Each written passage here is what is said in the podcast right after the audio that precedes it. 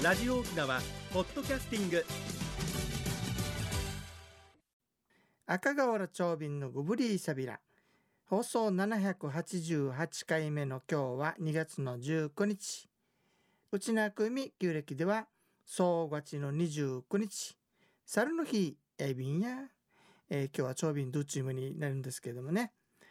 えー、コロナようやくねなんかまた、えー、減ってきてますけどもまだまだ油断はできないですね。そこで今日は大切なお話ですよ。池江島ありますよね。池江島の集落を抜けていって一番東の海岸に向かうと面白いものがあるんですよ。海に向かって右側に2つの岩がありましてね。薄めハーメイ岩と呼ばれています。おじいさんおばあさん岩となりますね。でこれが旧暦の2月にこの岩の間に縄を張って牛の骨を下げて、まあ、村に災い要するに悪い病気コロナみたいなもんねこれが入ってこないようにする島草らし、まあ、地域によってはカンカーとも言ったりしますが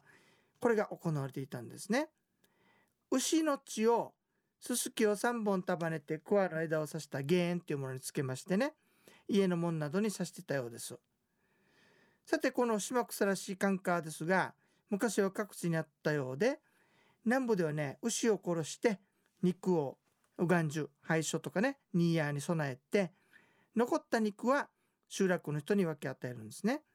それから牛の血をすすきに桑の葉を加えた弦あの柴刺しの時に使うものねこれとかガジュマルの枝などにつけて屋敷の門便所壁などに刺すか草を使って血を塗りつけたそうです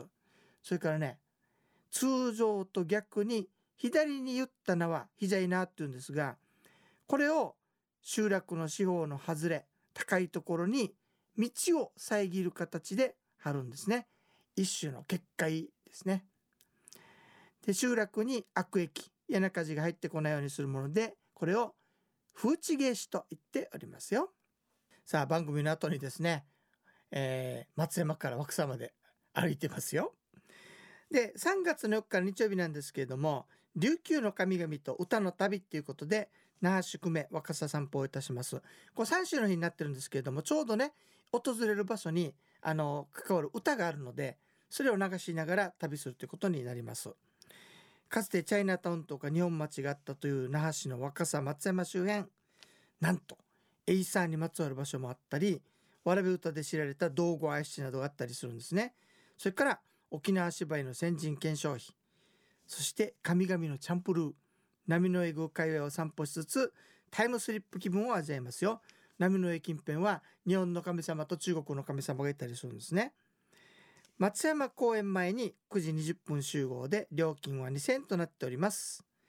五巻プラスワンの旅を楽しみましょうね。申し込みお問い合わせ先は098-851-1025 098-851-1025沖縄空手会館までおにげせびらマッチョビンドッサイ。それでは次のコーナーです。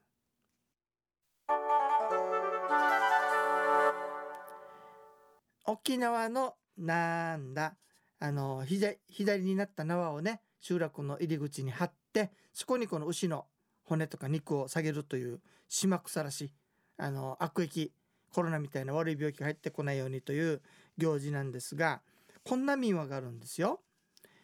田んぼでね農夫が働いてたんですがそばにいた牛がいきなりね「もう暑いから泥水じゃなくてきれいな水ちょうだい」水くれたら家中地が流行った時に自分を潰して肉と血を村の端に下げるといいよ。そしたら家中地は村に入ってこないからと言うんですね。でその通りにしました。それ以来家中地が流行ると牛を潰して血と肉をぶら下げるようになったというお話ですね。それからねこんな話もあるんですよある地域に。昔沖縄にね人も馬も食い尽くす鬼がいたそうです。これが村に入ってこないようにということで入り口に豚とかヤギの血をつけて骨を置きました。すると鬼は「ん？なんだ？この村はもう食べてしまったな」と思って来なかったそうです。これね古代の中国に1年の農作業を始める前に大地の神様に牛を生贄として捧げたそうでこれが沖縄に伝わって変化したのが島草らしいカンカーじゃないかなというふうに考えられているんですよ。さて皆さんね、えー、3月の4日日曜日なんですけれども琉球の神々と歌の旅那覇市久米若狭散歩というのを企画しましたよ。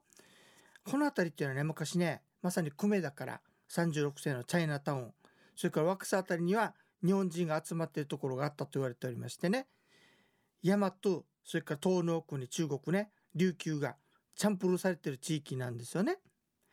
で松山公園の中にはまた大中商人教会といいましてエイサーに香る人物の遺跡それから空手の先人たちの検証碑っていうのがあるんですね。そして道具や七の短命祭で有名な東樹寺跡それから孔子様を祀った孔子廟。そして長尾の大好きなね七文小槌の始まり若狭町ですね。それから沖縄芝居の先人検証碑懐かしい方々の名前が彫られてますよ。それから波の絵宮天日宮鑑定廟といった道教とか日本の神道の神様が集まっているところを回ります。なかなか面白い地域ですよ。お申し込みお問い合わせは0 9 8 8511025 098-851-1025沖縄空手会館までウニゲーサビラこれはあの、えーと、沖縄通信ではありませんので空手会館になりますんで間違えないでくださいね。で空手会館のホームページを開けると申し込みの様式も入ってますからそちらから申し込まれてもいいですよ。今日ゆっくりこの後回りますけれどもなかなか楽しみにしているんですね。皆さんもよければお申し込みくださいね。さて今日はね、えー、空手会館の歩きツアーでまた来週日曜日はあ土曜日か25日はうるま市の流花ツアー。いやツアーがいっぱいあると楽しいですね。金曜日もねまたね縁があってあの首里城をご案内したんですよ。だいぶねあのー、変わってきてるっていうかね復興の進んでる様子が分かりますよ。あの木ね静電に使う木材。これをね搬入されていて、えー、こんな大きいの使うんだみたいに見ることもできますしね。まだまだ人がたくさんいましたですね。よかったら皆さんもねちょっと首里城にあの朝足を運んでみてね。どんどんどんどんこう進んでる様子を見てみてはいかがでしょうか。あの要望があれば首里城のツアーもやりたいと思うんで是非皆様声を上げてくださいね。ユタサルグトゥニギエサビラ。それから3月はね、ちょっとバスツアーがないので、歩きにちょっと力入れようかなと思ってるんですよ。なので、カルテ会館で2回、頑張って、沖縄ツーリストで2回と考えてるんですけれども、まあ、同じのやったりするんでね、どれかに参加していただければいいかなと思ったりいたします。今考えてるのは、あの、卸以上でね、新しい城駅が見つかったりとか結構いろんな発見があるんですよ。なので、浦添城周辺を回るツアーですね。それと、えー、若狭松山でチャンプル沖縄神様ねやるツアー。あとどこに行こうかなって今考え中ですので皆さんも行きたいところがあれば声を上げてみてくださいね、えー、マッチョイビンドサイユタサルグトおにげサビラ。